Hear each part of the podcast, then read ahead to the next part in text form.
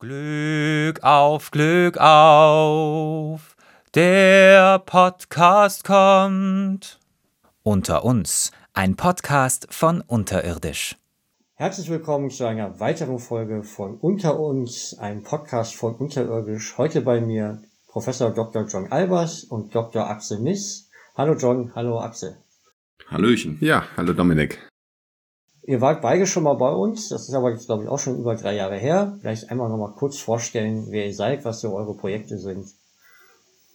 Ja, mein Name ist John Albers. Ich bin hier in Bochum Professor für klassische Archäologie mit einem Schwerpunkt auf Siedlung und Landschaften und neben der Lehre sind meine Forschungsschwerpunkte vor allem in Italien angesiedelt. Seit 2010 bin ich verschiedenen Projekten in Selinund auf Sizilien tätig und seit äh, 2017 dann auch noch in Pestum in Kampanien. Ja, es ist in der Tat schon eine Weile her, die drei Jahre. Damals war ich noch in Bonn. Mein Name ist Axel Miss, mittlerweile ja hier in Bochum tätig seit 2021 als wissenschaftlicher Mitarbeiter. Auch bei mir Schwerpunkt sicherlich Sizilien, landschaftsarchäologisch, aber auch ähm, ja insbesondere die äh, Neugründung auf Sizilien der Griechen und dann insbesondere wirtschaftsarchäologische Aspekte, über die ich auch promoviert habe für die archaisch-klassischen Polleys. Also das so, ähm, ja, die Forschungsschwerpunkte auch und ja, hier vor allen Dingen dann auch eben in die Forschungsprojekte von Professor Albers mit involviert, insbesondere auch dann in Selinund. Dann sind unsere aller Gedächtnisse wieder aufgefrischt und äh, der eine oder andere hat es wahrscheinlich gesehen. Wir hatten im Sommer eine schöne Sensationsmeldung. Ihr hattet einen Löwen-Marmorkopf äh, für einen, ja, einen Regenablauf. Wahrscheinlich vorbereitet, ist ja nicht ganz fertig ausgearbeitet, wenn ich es richtig im Kopf habe. Seid ihr überhaupt zu dem Punkt gekommen? War das quasi erwartbar in dem Bereich oder war das reiner Zufall? Ja, da kann man glaube ich sagen, dass das äh, ziemlicher Zufall gewesen ist. Es kam eine Verkettung unglücklicher beziehungsweise dann auch glücklicher Umstände zusammen. Die äh, Bereiche, in denen wir eigentlich graben wollten, standen dieses Jahr derartig tief im Grundwasser, dass wir in Zonen ausweichen mussten, die auch Teil der Projektfragestellung sind, aber wo wir nicht äh, mit dem Grundwasser so stark konfrontiert worden sind. Und äh, ja, dann haben wir in einem Schnitt äh, weitergemacht, den Axel bereits im Frühjahr freigelegt hat. Der wäre sonst erst nächstes Jahr oder dieses Jahr äh, in unserer Programmplanung vorgesehen gewesen. Naja, und dann haben wir völlig unerwartet dieses Objekt auf äh, der Straße gefunden, also in einem Kontext, in dem wir gar nicht mit sowas gerechnet hätten. Ja, und neben dem, also man muss sagen, dass da ja noch mehr glückliche Umstände äh, zugeführt haben. Und da sieht man, wie so die archäologischen Grabungen funktionieren. Davon abgesehen, dass wir in den Schnitt aus dem Frühjahr wieder ausweichen mussten, ähm, ist es so, dass wir dann irgendwann im Laufe der Grabung eigentlich erst gemerkt haben, na ja, um die Straße, die Antike besser untersuchen zu können, müssen wir unseren Schnitt auch nochmal erweitern in äh, Richtung Süden in diesem Falle. Und erst dadurch ist eigentlich dann auch die Situation entstanden, dass wir dieses Objekt dann, äh, ja, gefunden haben erstmal überhaupt. Und ich ja, das, was man so alles, was auf der Straße rumliegt, muss man in dem Fall ja äh, tatsächlich so sagen, ist dann schon verwunderlich. Und ähm, naja, meine Verwunderung, das kann man dann ja auch schon mal sagen, als wir das Objekt, das lag ja der, mit der Frontseite eben nach unten auf der Straße und als die Rückseite rauskam oder die ersten Präparationsarbeiten dann kamen, als wir es freigelegt haben, ja, das war dann auch ganz witzig, was dann so angekommen ist beim Professor, denn wir sind da verbunden über Walkie-Talkies und äh, mein äh, Spruch war dann dementsprechend, ja, John, du solltest mal hier vorbeikommen in Schnitt S6. Hier liegt irgendwas rum, das sollte hier nicht hingehören, so ungefähr. Und das war vor der Mittagspause ganz kurz und John Albers antwortete, ja, hat das auch bis nach der Mittagspause Zeit? Und ähm, ich im Endeffekt nur geantwortet habe, ja, ich glaube, das äh, läuft uns jetzt nicht mehr weg. Und so war der Startpunkt für diesen Fund eigentlich. Ja, ich war da gerade in einer anderen Situation, so ein bisschen in einem anderen Schnitt äh, gefangen mit der dortigen Befundsituation. Und als das dann rausgekommen ist und wir es uns angeguckt haben, da war allerdings schon relativ schnell klar, was das werden könnte. Ich verstehe bis heute noch nicht wirklich, warum auf der Straße so etwas rumliegt. Man muss sich klar machen, Marmor ist im westgriechischen Raum relativ selten. Also wir hatten auch schon mal so Marmorbecken, also Marmorluterien, Fragmente gefunden. Das sind eigentlich auch schon ziemliche Highlight-Funde. Äh, aber ansonsten ist Marmor eher im mutterländischen Raum im fünften Jahrhundert vor Christus vertreten. Und Siemen sind etwas extrem Seltenes. Also wir kennen in Gesamt Süditalien und Sizilien in allen griechischen Städtegründungen, die es dort gibt, gerade mal neun und die an diesen Tempeln angebracht waren. Und das ist der zehnte. Natürlich war dann mein erster Gedanke, wir haben es ja von der Rückseite gesehen, nur es ist eine, ja, aber hat sie auch einen Löwen drauf. Dann haben wir abends nochmal uns das Profil angeguckt, mehr konnten wir noch nicht sehen und nochmal ein bisschen Literatur gewälzt. Und sind zum Ergebnis gekommen, alle Marmorsieben, die wir im westgriechischen Raum haben, haben auf jeder Sima einen Löwenkopf. Das ist ein Charakteristikum, was man auch für die Terrakotta-Pendants dazu sagen kann. Ja, da waren wir natürlich ziemlich aufgeregt, als wir am nächsten Tag an das Objekt rangegangen sind. Ja, zumal es ja dann auch ähm, naja, so ein Marmorblock, wir vermuten, er ist noch, glaube ich, noch gar nicht gewogen, aber wir vermuten mal dann letztlich zu der Bergung kommen wir vielleicht gleich noch, denn die war ungefähr genauso nervenaufreibend, ähm, dass das Ding 400 Kilo wiegt in etwa. Und naja, jetzt war das aber so frei präpariert, dass es dann eben über Nacht auch auf der Straße lag. Klar, wir sind da in einem archäologischen Park, der ist gesichert. Aber natürlich macht sowas sehr schnell die Runde, wie wir dann gemerkt haben. Aber da waren wir schon ein wenig aufgeregt, dass da mit dem Objekt nicht nachts auch noch was passieren könnte. Aber naja, bei einer Nacht war das natürlich relativ unbegründet wahrscheinlich. Und dann ging es eben dann ja am nächsten Tag um die Bergung dieses Objektes. Da werden dann dementsprechend auch alle Hebel in Bewegung gesetzt und dann die Leute, die da natürlich besonders wichtig sind, auch informiert. Das geht dann mit dem Parkdirektor natürlich los. Das ist dann sehr viel Kommunikation, die dann natürlich auch John Albers bewältigen muss. Und ja, dann geht's über Presse und auch die Superintendenzen, also die Denkmalbehörden, sogar, wie war das schon mit den Carabinieris, äh, der oberste Carabinieri oder wie war das, der Denkmalbehörde zum Denkmalschutz kam dann noch vorbei und so nahm das dann seinen Lauf bis zum nächsten Tag. Ja, ja, also es wurden dann ja im Nachgang sich Berichte erstellt, das ist schon darauf angespielt, selbst der Oberst für die Altertümer von Westsizilien hat uns da besucht und äh, das Objekt persönlich inspiziert mit seiner Leibwächter-Entourage. Äh, und naja, dann muss man eben letztlich Berichte schreiben für die Superintendenz, für die italienische Presse, für die deutsche Presse, haben wir dann auch eine knappe Woche später schon eine Pressekonferenz im Park veranstaltet, zu der dann extra Ortwin Dalli, der Leiter des Deutschen Archäologischen Institutes Rom eingeflogen ist, der die Konzession für diese Grabung auch hat. Das ist ja eine DRI-Grabung, wo wir als Gäste praktisch arbeiten können. Naja, das war ein ziemlicher Aufwand, aber der war es auch letztlich wert für den Moment, in dem man dann dieses Objekt aus der Erde rausgeholt hat. Das muss man ja auch sagen auf der anderen Seite.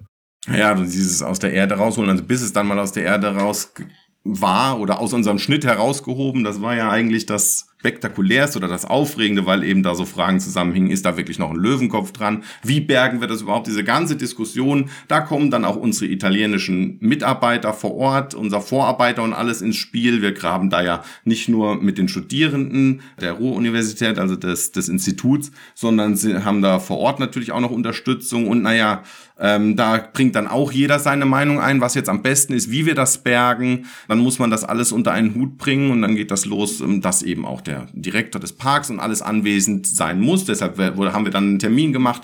Bis dahin alles nochmal frei geputzt, auch ähm, präpariert dementsprechend, weil natürlich auch die Presse nochmal dann Fotos machen will. Und dann diese ganze Bergungsaktion zog sich dann letztlich schon über fast zwei Stunden, würde ich, würde ich mal sagen. Natürlich haben wir auch alle unsere Studierenden aus all den Schnitten, wir hatten ja da zeitgleich an vier Schnitten gearbeitet, da haben wir natürlich gesagt, so, jetzt alle zusammenkommen, jetzt passiert hier das Aufregende und dann wurde das präpariert dementsprechend und naja, die ersten Versuche unternommen, das mit dem vorhandenen Material, es gibt dann sogenannten Dumper, mit dem wir die Erde abtransportieren und dann über Gurte und Sicherungen eben, es lag leider auch sehr nah an der Schnittkante, das Objekt, das dann dementsprechend sicher zu bergen, dass dem da jetzt nicht auf den letzten Metern beim Rausheben auch noch was passiert, nichts bricht, abbricht und ähnliches. Also da war bei allen Beteiligten, ähm, sowohl den Arbeitern, Studierenden als auch bei uns dann eine riesige Aufregung.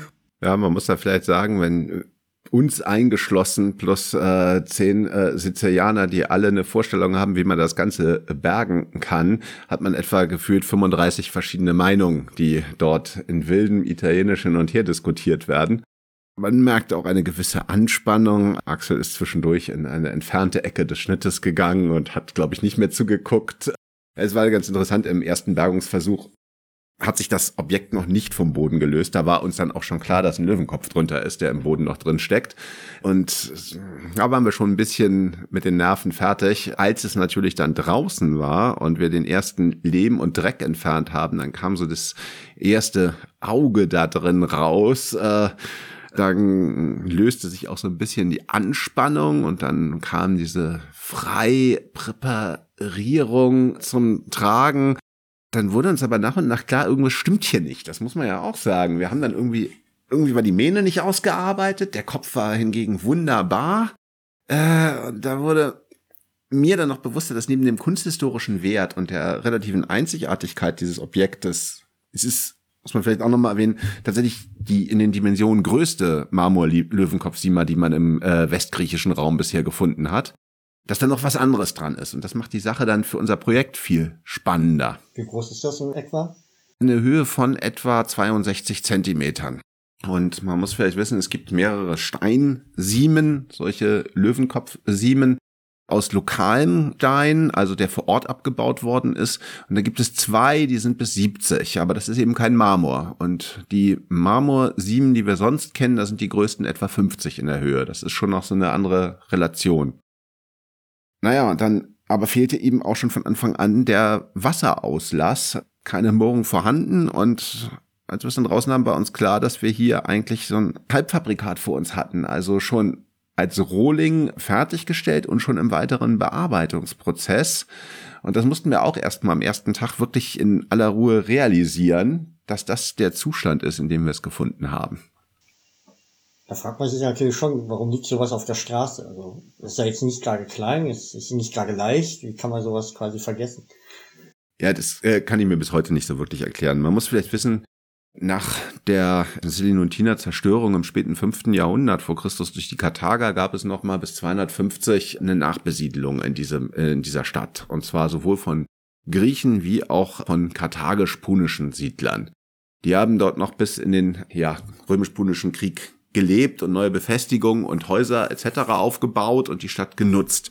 Wir wissen aus dieser Phase aber auch, dass äh, man in dieser Zeit tatsächlich Marmor schon zu Kalk gebrannt hat. Es gibt oben auf der Akropolis Kalkbrennöfen aus dieser Epoche.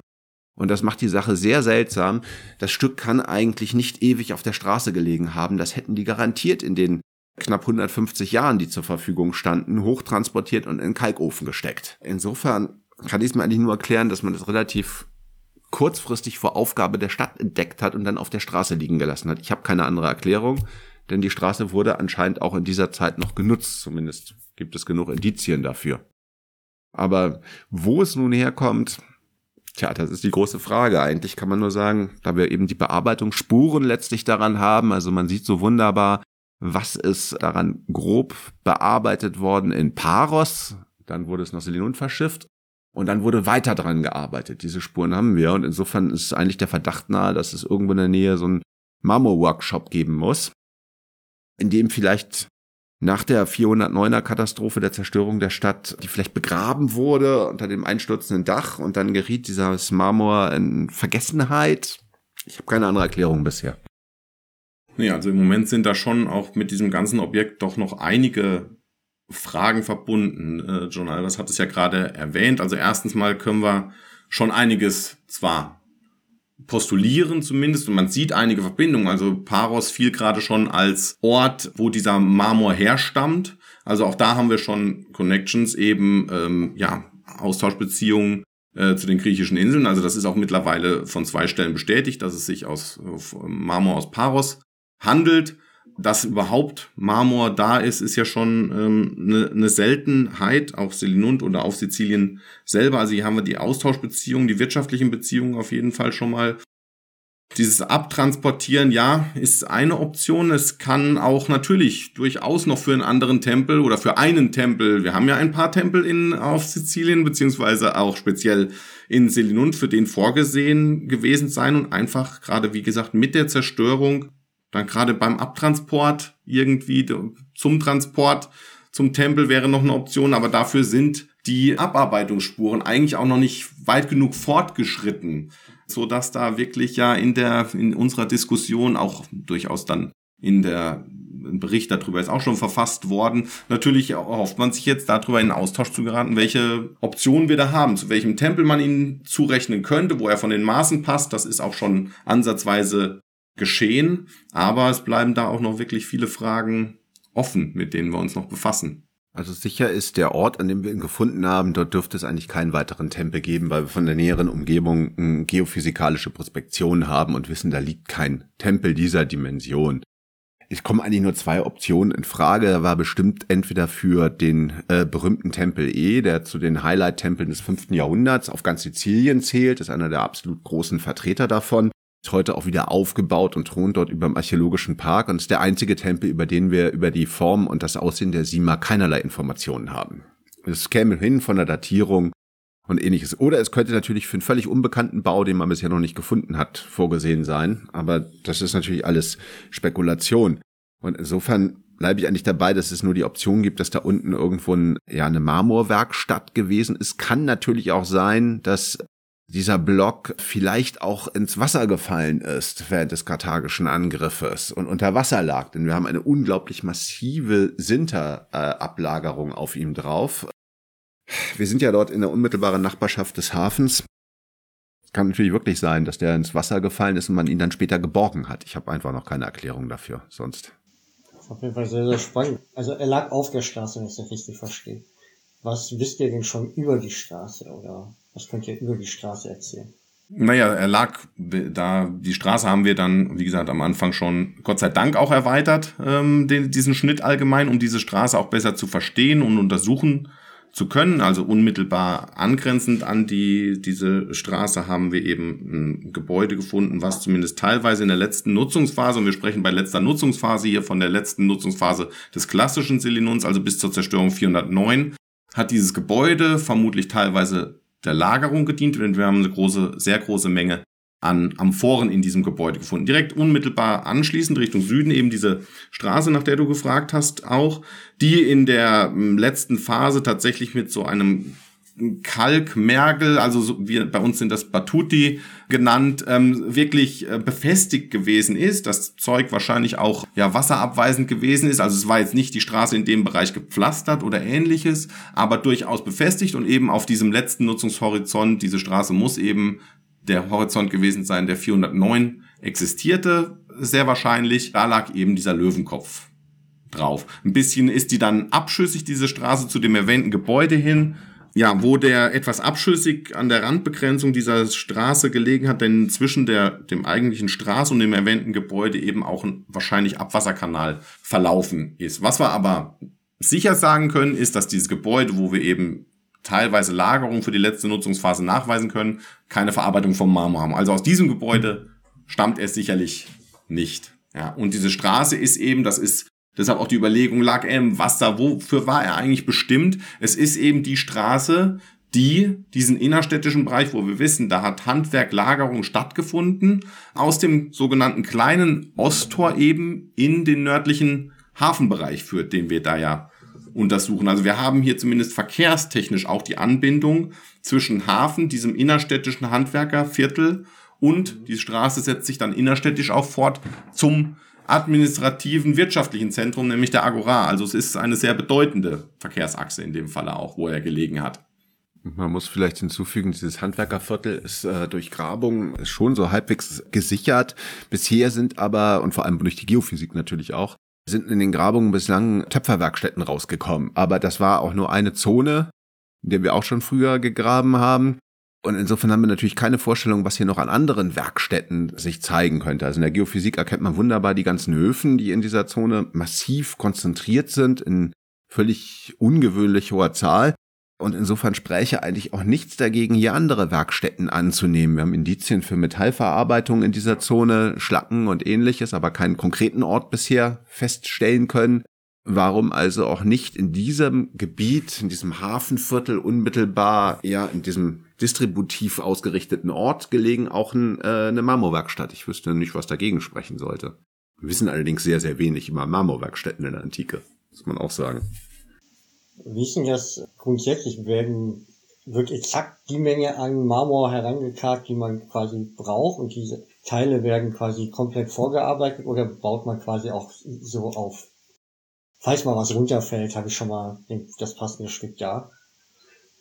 Ja, das ist eigentlich nicht nachzuweisen. Also die Objekte, so ein Marmor aus Paros, das ist natürlich in der damaligen Zeit ein immenser Wertgegenstand. Ob man das einfach auf Vorrat bunkern würde, weiß ich nicht. Ich könnte mir eher vorstellen, sollte die restliche Sima schon fertig gewesen sein, dass man äh, hier ein Reparaturstück vorliegen hat. Das wäre denkbar, dass man dann im Paros sagt, okay, ihr habt uns für 20 Jahren schon mal diesen Typus geliefert, wir hätten gerne noch einen, uns ist einer vom Tempel runtergekommen, liefert mal. Das wäre vielleicht vorstellbar. Aber dass man jetzt wirklich auf Vorrat Marmor bunkert, wüsste ich aus keinem Kontext bisher. Und es wäre auch eine ziemliche Investition notwendig. Also das ist schon, wie gesagt, in Selinund haben wir die gesamten Tempel aus lokalen Steinen errichtet. Und es ist eine der ganz wenigen Städte, wo Teile der figürlichen Dekoration in den Frieszonen, und zwar die Köpfe vornehmlich oder Hautpartien, aus Marmor dann gestaltet worden ist. Aber nicht das ganze Relief, sondern wirklich nur kleinere Teile. Und einfach weil das natürlich ein riesen Importaufwand auch war und äh, monetär wahrscheinlich auch nicht so leicht zu stemmen gewesen ist, das alles von der Ägäis bis nach Sizilien zu transportieren. Aber klar, das, was ja auch man mit dieser Frage verbinden kann, die Dominik gestellt hat und die wir ja auch diskutiert haben, ist ja, also sicherlich wahrscheinlich nicht auf Vorrat angeliefert, aber in welcher Form denn unsere SIMA oder das, was daraus entstanden ist, angeliefert worden ist, wo wir ja auch diskutiert haben. Also wahrscheinlich wird ein Block, also das Minimum wird wahrscheinlich sein, ein Block in etwa in den Abmaßen, aber zu diskutieren ist natürlich auch und auch an unserem Stück gibt es Indizien dafür oder man könnte an manchen Merkmalen das diskutieren. Sind die als Halbfabrikate gekommen? Ja, also grob ausgearbeitet mit Anzeichen dafür von den Handwerkern auf Paros beispielsweise, dass die Selenontina Abarbeitungsspuren haben, um zu erkennen, wo weitergearbeitet werden sollte oder wie weit abgearbeitet werden sollte.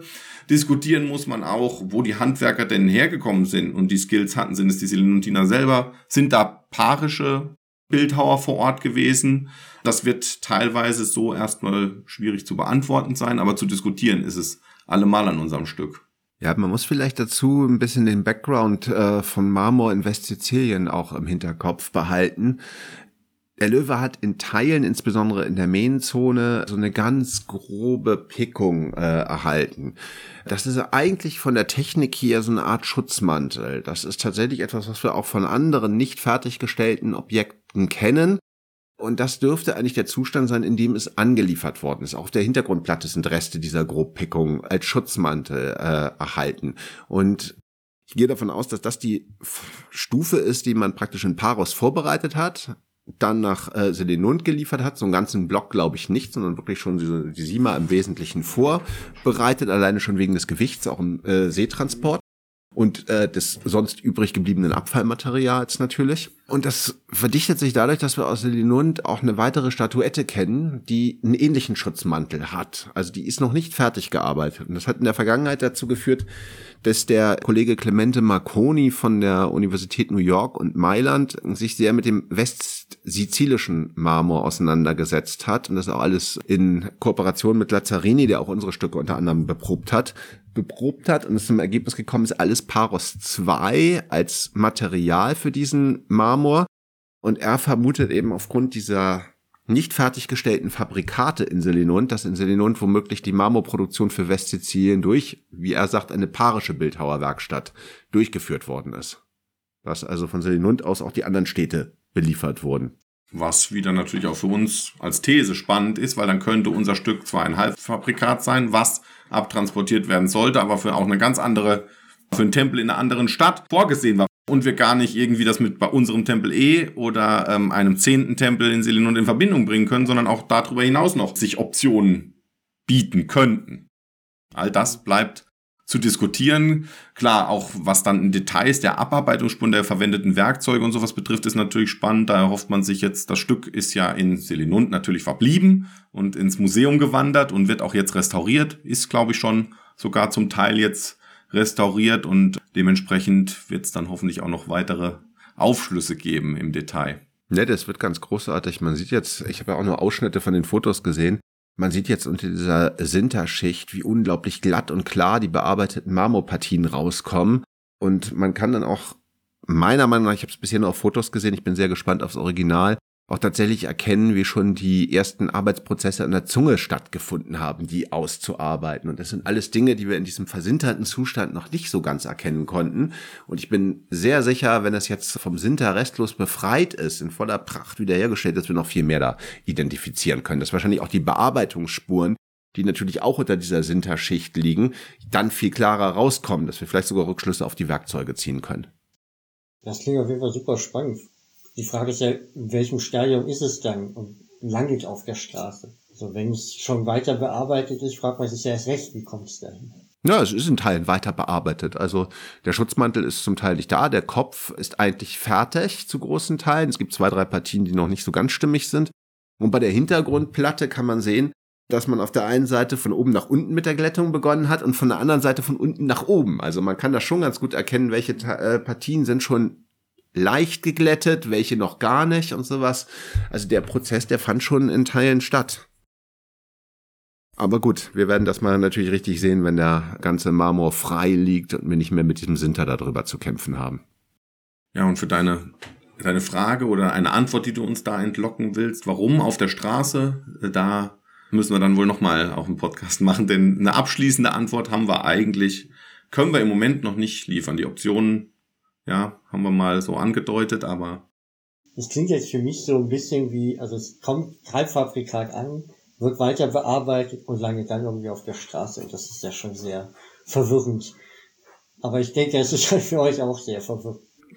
Ja, das ist nicht nur verwirrend, das ist absolut singulär, muss man sagen. Natürlich. Deswegen können wir da noch keine Antworten drauf geben. Problem ist, wir werden es auch in den nächsten Jahren erstmal noch nicht können, weil natürlich unser Projekt vor allem auf die Hafenzone fokussiert ist und nicht auf diese innerstädtische Zone. Äh, und erst wenn wir die abgeschlossen haben, können wir vielleicht mal mit einem neuen Projekt in das innerstädtische wieder vertieft reingehen. Das ist aber dann erstmal Zukunftsmusik, also da müssen wir uns noch ein paar Jahre gedulden, bis das funktionieren wird. Also ein gutes Stichwort. Vielleicht gehen wir einmal noch kurz in das Hafenprojekt und schauen uns das noch ein bisschen an. Ein paar Minuten haben wir ja noch. Ja, worum geht es in den Angelschnitten oder grundsätzlich in dem Projekt? Tja, also ist im, im Großen und Ganzen ist es der Versuch, eine antike Hafenzone der griechischen Zeit, der Archaik Klassik vorwiegend, etwas genauer zu verstehen. Man muss hinzufügen, wir haben gute Vorstellungen von antiken Häfen, aber insbesondere für die hellenistische Epoche und die römische Kaiserzeit. Da haben wir so Häfen par excellence, Portus in äh, Rom oder äh, Caesarea Maritima an der Levante-Küste. Das sind riesige, am Ende römische Hafenkonstruktionen mit künstlichen Becken und ähnlichem. Und für die archaisch-klassische Zeit haben wir nur ganz, ganz wenig Indizien, um diesen Fernhandel diesen praktischen Ort des Fernhandels auch wirklich nachzuvollziehen. Etwa über den Piräus in Athen wissen wir so ein bisschen. Dann gibt's mal auf den griechischen Inseln in Tassos ein paar mehr Befunde von solchen Häfen oder in Süditalien, in Lokri gibt es ein Hafenbecken. Und dann wird's schon dünner. Dann gibt es nur noch so sporadische Funde, dass wir eben mal ein Schiffshaus haben, also wo vorwiegend Kriegsschiffe drin äh, gelagert haben. Mal einen einzelnen Kai und das wird dann erst in unserem Wissen dichter im vierten, dritten Jahrhundert vor Christus. Und unser Ziel ist es, so eine Hafenzone des sechsten und fünften Jahrhunderts vor Christus konkret mal zu untersuchen und zu verstehen, welche technischen Methoden hier eigentlich zur Anwendung kamen, um diesen Überseehandel zu gewährleisten. Also die Suche danach gibt es Anlegevorrichtungen, Gibt es Orte, wo man mit den Schiffen arbeitet, sie etwa an Land zieht oder ähnliches? Wie ist die Verbindung mit der Stadt? Wie ist überhaupt diese gesamte Hafenzone mit der benachbarten Stadt verbunden? Aus anderen Hafenvierteln kennen wir Kultplätze und was gibt es so überhaupt an äh, lokaler Hafeninfrastruktur in unmittelbarer Nachbarschaft des Hafenbeckens? Das sind einige der Hauptfragen, die wir momentan haben. Und dazu kommen noch naturwissenschaftliche Fragestellungen. Wie vollziehen sich eigentlich die Verlandungsprozesse? Was wissen wir über das Verhältnis Meerwasser zu lagunalen Schichten? Also hat sich das nach und nach zu sedimentiert, verschlossen? Das sind alles so die Fragen, denen wir eigentlich nachgehen. Und um da auf die Frage von dir nochmal zurückzukommen, das ist mit dieser SIMA so ein bisschen leider, das aus meiner Sicht leider auch in den Hintergrund getreten. In der Pressemeldung kam dann natürlich die SIMA vor allem vorne und jeder fragt uns heute über die SIMA, aber dass wir eigentlich einen Haufen von anderen spannenden Ergebnissen auch noch diese Kampagne ans Licht befördert haben, ist dabei so völlig untergegangen. Also etwa als Beispiel im letzten Jahr, also in der 2023er Kampagne, wirklicher Highlight-Fund auch aus meiner Sicht war der Nachweis von einer kleinen Pforte zwischen Stadt und Hafen, also der unmittelbaren Hafenzone mit der Stadt. Und diese Pforte ist wirklich klein, 1,20 Meter breit, das hatte man vorher schon vermutet durch Funde an anderen Stellen, aber hervorragend ausgearbeitet mit begleitendem Wasserkanal, sehr gut erhalten, auch irgendwann zugemauert, wann wissen wir noch nicht, das heißt, wir haben ganz viele andere infrastrukturelle Anbindungen, die wir jetzt nachweisen können, außer einem Stadttor, über, die man in die über das man in die Hafenzone kommt. Das ist so ein bisschen untergegangen.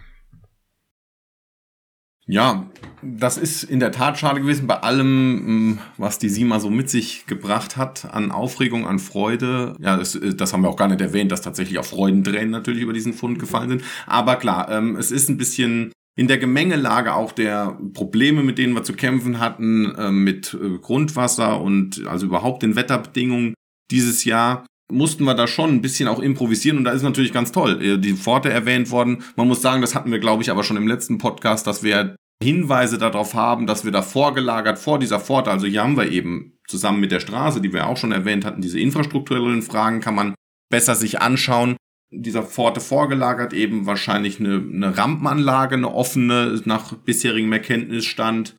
Naja, was wir in den anderen Schnitten hm, auch weiter eigentlich untersucht haben, ist dann unsere nördliche Begrenzung. Auch die hatten wir im Podcast, glaube ich, thematisiert. Also wir können durchaus jetzt auch die nördliche Begrenzung oder Ausdehnung dieses Hafenbeckens greifen, denn da haben wir eben die Verkehrsachse, die dann auch innerstädtisch sich außerstädtisch äh, weiter verfolgen lässt und dieses ganze Hafenambiente eben auch mit dem innerstädtischen ja verbunden hat, haben wir eben unsere eine Hallenanlage, die aber wahrscheinlich Übergang 6. bis 5. Jahrhundert auch aufgegeben wurde. Also da haben wir auch weitere Forschungen betrieben, um diese Ausdehnung von dieser Halle besser verstehen zu können. Auch diese infrastrukturellen Veränderungen, denn wir haben mittlerweile Hinweise gefunden auf eine ehemalige Anlegestelle an diesem nördlichen Begrenzung auch, die dann aber auch in klassischer Zeit umfunktioniert wurde und als Brückenkopf vermutlich verwendet wurde. Das auch ganz spannende Veränderungen, auch infrastruktureller Natur, gleichzeitig aber auch die Ausdehnung dieses Hafenbeckens, weil John Albers hat es erwähnt, wir schauen da ja auch dann über Bohrungen ähm, nach, wie hat sich dieses ehemalige Hafenbecken denn wahrscheinlich ausgedehnt, denn heute ist eben alles verlandet, dieses antike Hafenbecken. Und in dieser Kombination all dieser Methoden können wir es jetzt schon sehr gut greifen, eigentlich zumindest sagen wir mal auf zwei Seiten, wie dieses Hafenbecken gestaltet gewesen ist für eben einen archaisch-klassischen Hafen, was nicht so häufig vorhanden ist. Also wir haben diese Rampenanlagen, Hallenanlagen, Infrastruktur. Ähm, das ist schon ganz spannend eigentlich. Und wir haben eben auch hauptsächlich diese Möglichkeit hier im Ostteil der Stadt, denn es, man muss dazu sagen, wir graben extra den Osthafen explizit. Es gibt auch noch einen Westhafen sehr wahrscheinlich, denn Silinund war eingefasst von zwei solchen Buchten, aber im Westen gibt es eben das Problem, dass dieser Bereich des Flusses da kanalisiert wurde in der Neuzeit und dementsprechend natürlich viel zerstört wurde ähm, und wir Probleme oder mehr Probleme haben, dass dann auch zu schauen, was noch erhalten ist, auch grabungstechnisch größere Probleme bekommen. Und da haben wir einfach bessere Voraussetzungen im, im Ostteil der Stadt, wo das nicht passiert ist mit diesem Kanalisieren. Gibt es denn schon erste Ergebnisse zu den Verlandungsprozessen? Also in welchem Zeitraum das abgelaufen ist und wie schnell? Ja, also wir haben äh, sicher noch bis in die Bronzezeit hinein eine große offene Meeresbucht, wo unter der Tierwelt letztlich Salzwasserbewohnerschaft herrschte, um das mal so einfach auszudrücken. Und im Laufe der Zeit ändert sich das und kommt ein immer stärkerer Süßwasseranteil hier rein. Und wir gehen deshalb davon aus, es gibt immer mehr Indizien, die das auch bestätigen, dass entweder künstlich oder wahrscheinlich eher natürlich am Ende dieser großen offenen Meeresbucht sich nach und nach so ein Sandhaken gebildet hat, der allerdings niemals zumindest in der antiken Zeit sich geschlossen hat. Äh, aus den Bohrungen ergibt sich diese Sand, dieser Sandhaken relativ deutlich und in einer Zone wurde er anscheinend immer offen gehalten, denn da haben wir kein bisschen Sand in den Bohrungen rausbekommen.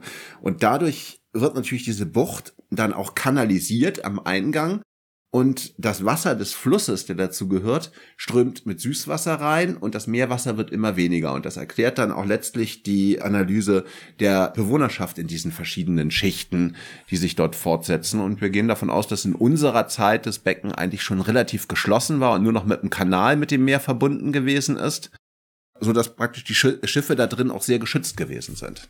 Und das sind etwa ein paar Ergebnisse, die wir schon aus den geologischen Untersuchungen rausziehen können. Und wir vermuten, das kann man auch ergänzen. Du hast jetzt den Bogen gespannt, wie sich natürlich von der Bronzezeit oder entwickelt haben könnte oder vor der Bronzezeit und dann weiterentwickelt. Wir haben natürlich auch zumindest Indizien dafür, dass selbst im konkreten Untersuchungszeitraum, den wir uns da anschauen, nämlich archaisch-klassisches Selinund bis 409, oder sogar dann auch ein bisschen bis in die punische Phase natürlich. Auch die muss man da berücksichtigen. Wir hatten ja eben von der Halle gesprochen. Das ist ähm, ein äh, sicher archaischer Befund, aber da verändert sich was, was die Straßenführung dann anbelangt, denn wir haben nachweislich auch eine Kreuzungssituation und die ist stratigraphisch überlagert, die diesen Hallenbau, der ursprünglich sicherlich mal die Nordbegrenzung dieses Hafenbeckens dargestellt hat. Das heißt, wenn aber es diese Kreuzungssituation gegeben hat und diese Schichten, diese, diese Schotterung auch dieser Kreuzung, diesen Hallenbau in seinem Ostende ähm, überlagert, hat da auf jeden Fall irgendwann eine Veränderung in Richtung Süden wahrscheinlich auch, oder das ist eine Annahme im Moment, mit Verlandungsprozessen gleichzusetzen, eine Verlagerung des ganzen nördlichen Teils schon in archaisch-klassischer Zeit, beziehungsweise in klassischer Zeit nach Süden stattgefunden. Also die Vermutlich ist diese Hafenbucht selbst da in klassischer Zeit schon geschrumpft ein wenig. Ja, und zum Beispiel haben wir äh, im äußersten von uns untersuchten Süden dieser Bucht, also richtig zum Meer hin, haben wir dann auch ja sicher hellenistisch, also viertes, drittes Jahrhundert zu datierende Schiffsrampen. Und sowas haben wir in den nördlichen Bereichen gar nicht. Und deswegen gehen wir auch, ist ein Indikator für uns zu sagen, neben der neuen Straße, die jetzt die nach Süden die Hafenbucht erschließt, dass wahrscheinlich wirklich der, die Zone des Hafens immer weiter sich auf den Süden konzentriert hat. Muss man vielleicht auch noch hinzufügen. Und das unterstützt diese äh, Annahme der immer stärkeren Verlandung des nördlichen Teils wahrscheinlich. Also kann man sehr gut die Anpassungsprozesse sehen, aber es gibt jetzt keine Hinweise darauf, dass man versucht hat, massiv dieses Hafenbecken offen zu halten, also im nördlichen Bereich.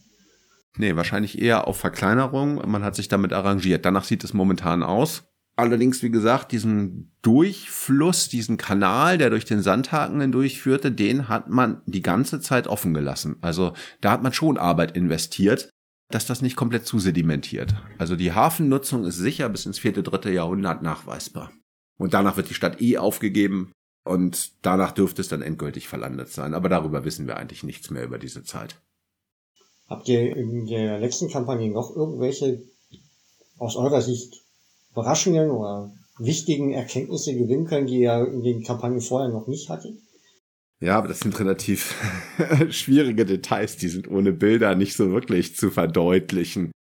Also wir haben tatsächlich in der letzten Kampagne festgestellt, dass wir in aus unserer Sicht geradezu absurden Tiefen immer noch auf menschliche Eingriffe bezüglich der Außenseiten des Hafens gestoßen sind. Wir hatten etwa diese, dieses Tor genannt, und wir haben tatsächlich in einer kleinen Sondage in einer Tiefe von ja fast zweieinhalb Metern unter den Schnittkanten, nur damit man so eine Relation des Grabungsprozesses versteht, Reste von so einem Paviment und einer Pflasterung gefunden. Über das wir bisher noch gar nichts sagen können, was wir hoffentlich jetzt in diesem Jahr ein bisschen näher uns erschließen können. Und exakt auf dem gleichen Niveau haben wir in einer anderen Zone einen kleinen Streifen, ähm, es wirkt so ein bisschen wie, wie Beach Rock oder wie ein grober Stein, der geglättet worden ist und ausgeschnitten wurde, vielleicht um Fundamente reinzusetzen. Aber das sind so erste Blicke da rein, die uns sagen, dass wir eigentlich irgendwie in den ältesten Phasen noch viel mehr haben, als wir bisher überhaupt erkannt haben. weil wir da auch in wirkliche Tiefen vordringen müssen, die im Zuge von so einer stratigraphisch durchgeführten Grabung natürlich endlos lange dauern, bis man da ist. Ne? Das ist, äh, aber das sind jetzt Indizien, die wir haben. Es sind auffällige Parallelen, die wir haben, und das müssen wir jetzt in diesem Sommer mal wirklich nochmal intensiv verfolgen. Jetzt haben wir ja die Schichten darüber auch weg und kommen dem auch ein bisschen näher. Ist das ein Bereich, in dem man schon mit Grundwasser rechnen musste Ja. oder muss? Tatsächlich haben wir diese Grundwasserproblematik ja auch. Bei uns bekommen wir sie zu spüren. Gerade dieses Jahr haben wir sie zu spüren bekommen. Da war dann ab gewissen Tiefen dann auch nichts mehr zu machen. Da muss man jetzt auch schauen, gerade um diese Fragen zu klären in den Schnitten, wo wir dieses Jahr schon die Probleme hatten, was wir bisher vorher nicht hatten. Wir sind in ähnliche Tiefen zu anderen Zeiten oder in anderen Jahren schon vorgedrungen. Wir reden eben hier, ich glaube, die, tiefste Stelle, die wir jetzt dann auch haben, ist, glaube ich, bei 60 Zentimetern über mal null.